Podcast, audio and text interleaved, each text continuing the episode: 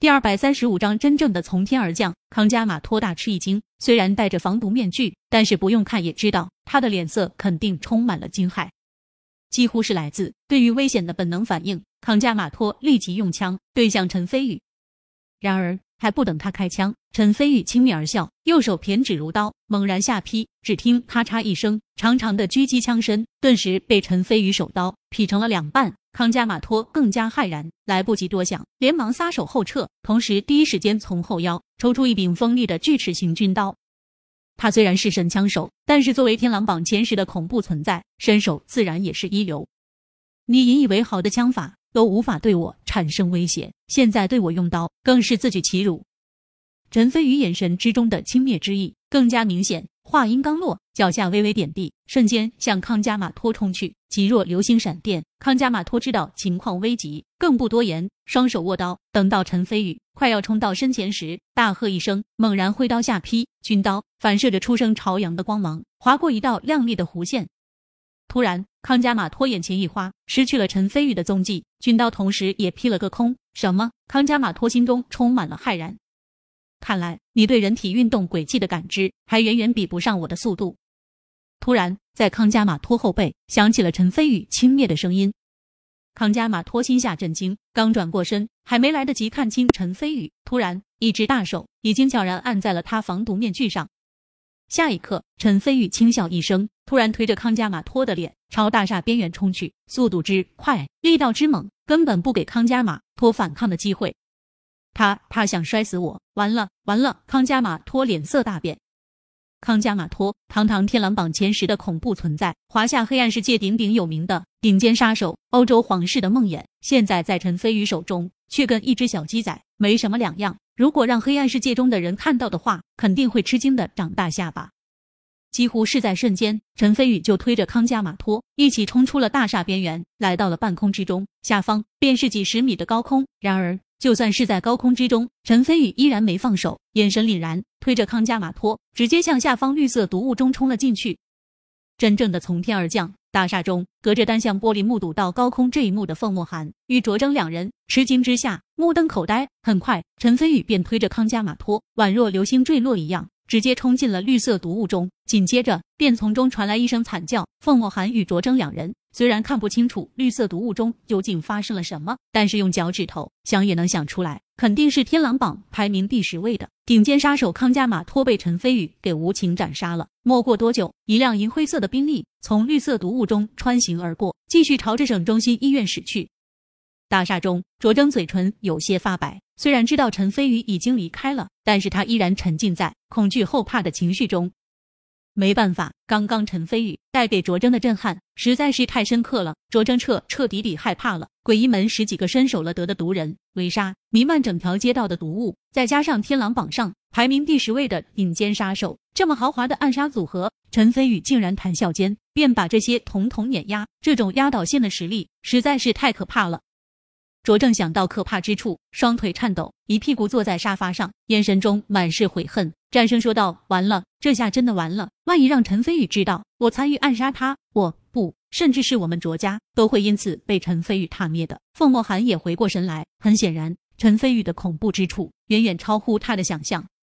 他深吸一口气，强压下内心的震撼，鄙视的看了卓正一眼，到：“这层大厦是单向玻璃，只能看到外面。”外面看不到里面，你害怕个毛线？再说，就算你后悔，又有什么用？总之，事已至此，如果陈飞宇不死，那你们卓家就要遭受灭顶之灾了。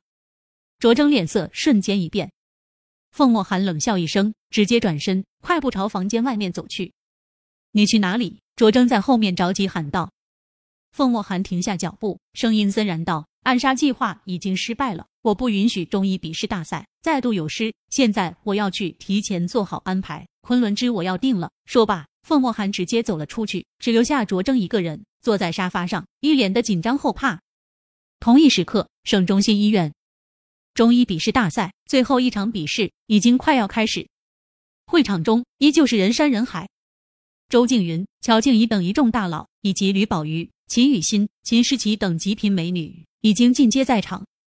姐姐，姐夫让咱们先来，这都已经过了将近半个小时了。按理来说，他那辆宾利性能那么好，应该早就到了才对，怎么现在还不见姐夫进场？秦诗琪站起来，翘首以盼，不知道的还以为他在等男朋友。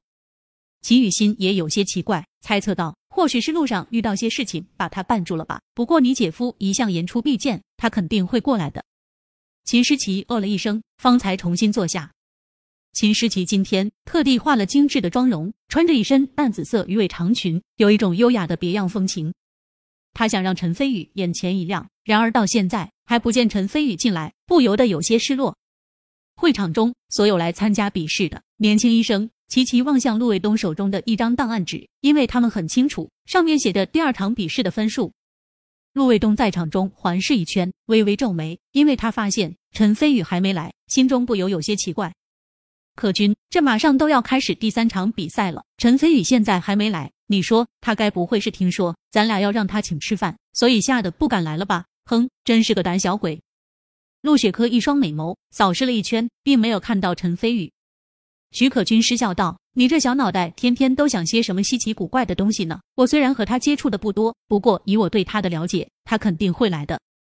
段浩座位距离他俩不远，听到他俩的对话，嘴角浮现出嘲讽的笑意，心中暗道：哼，陈飞宇敢跟我们鬼医门作对，现在说不定已经化作毒物亡魂了。等你们听到陈飞宇的死讯后，希望你们还会这样自信。想到这里，段浩立马站了起来，高声说道：“陆会长，第三场比试的时间马上就要到了，为什么现在还不公布第二场比试的分数？因为还有人没来。”陆卫东解释道。你说的人是陈飞宇吧？段浩冷笑一声，高声说道：“陆会长，就为了等陈飞宇一个人，就浪费全场一百多人的宝贵时间，这陈飞宇的架子也太大了吧？更何况周静云、周老、乔静怡先生等诸位商界大佬也都在场，让他们也这样干巴巴的等着，实在是有些不合适吧？”此言一出，全场立即议论纷纷。不过大多数人都觉得段浩说的有道理。不远处，秦诗琪狠狠地瞪了段浩一眼，不满地道：“姐，那小子是什么人？说话阴阳怪气的，而且话里话外一直在针对姐夫，真是让人恼恨。”秦雨欣也同样不满，说道：“他叫段浩，本来是这场中医比试最大的黑马，甚至还是夺冠的大热门。不过，由于你姐夫的参加，前两场比试把他彻底碾压下去了，所以他一直看你姐夫不爽，从昨天开始就一直在针对你姐夫。”哼，原来是一个嫉妒姐夫才华的小人，正面比不过姐夫，就开始背后耍阴招，真是无耻！秦诗琪一针见血，直接下了定论。突然，坐在吕宝瑜身边的吕恩阳冷笑道：“谁让陈飞宇耍大牌，让大家等这么久？他自己落下画饼，就不能怪别人，以此来攻击他？”吕宝瑜微微皱眉，正准备让吕恩阳闭嘴，突然，秦诗琪已经冷笑一声，双眼往上一翻，说道：“得。”这里又一个嫉妒姐夫才华的小人，正面竞争不过我姐夫，就开始背后耍阴招损人，真是无耻！吕安阳差点气炸了，但是又反驳不出来，别提多憋屈了。会场中，陆卫东面对段浩的质疑，心中暗暗皱眉，淡淡道：“那你想怎么办？简单。”段浩眼睛一亮，说道：“为了不耽误大家伙的时间，现在直接公布第二场比试的分数，然后开始第三场比赛。至于陈飞宇嘛，如果第三场比试开始的时候他还是没有来，那就说明他不重视这场中医比试。我建议直接取消参赛资格，以儆效尤。”话刚说完，众人心中就立马涌现出“无耻”两个字。现在谁不知道段浩医术高超？如果没有陈飞宇，那妥妥的夺冠大热门。段浩这么做，无非是想把自己最大的竞争对手给踢出去，以确保自己得到冠军罢了。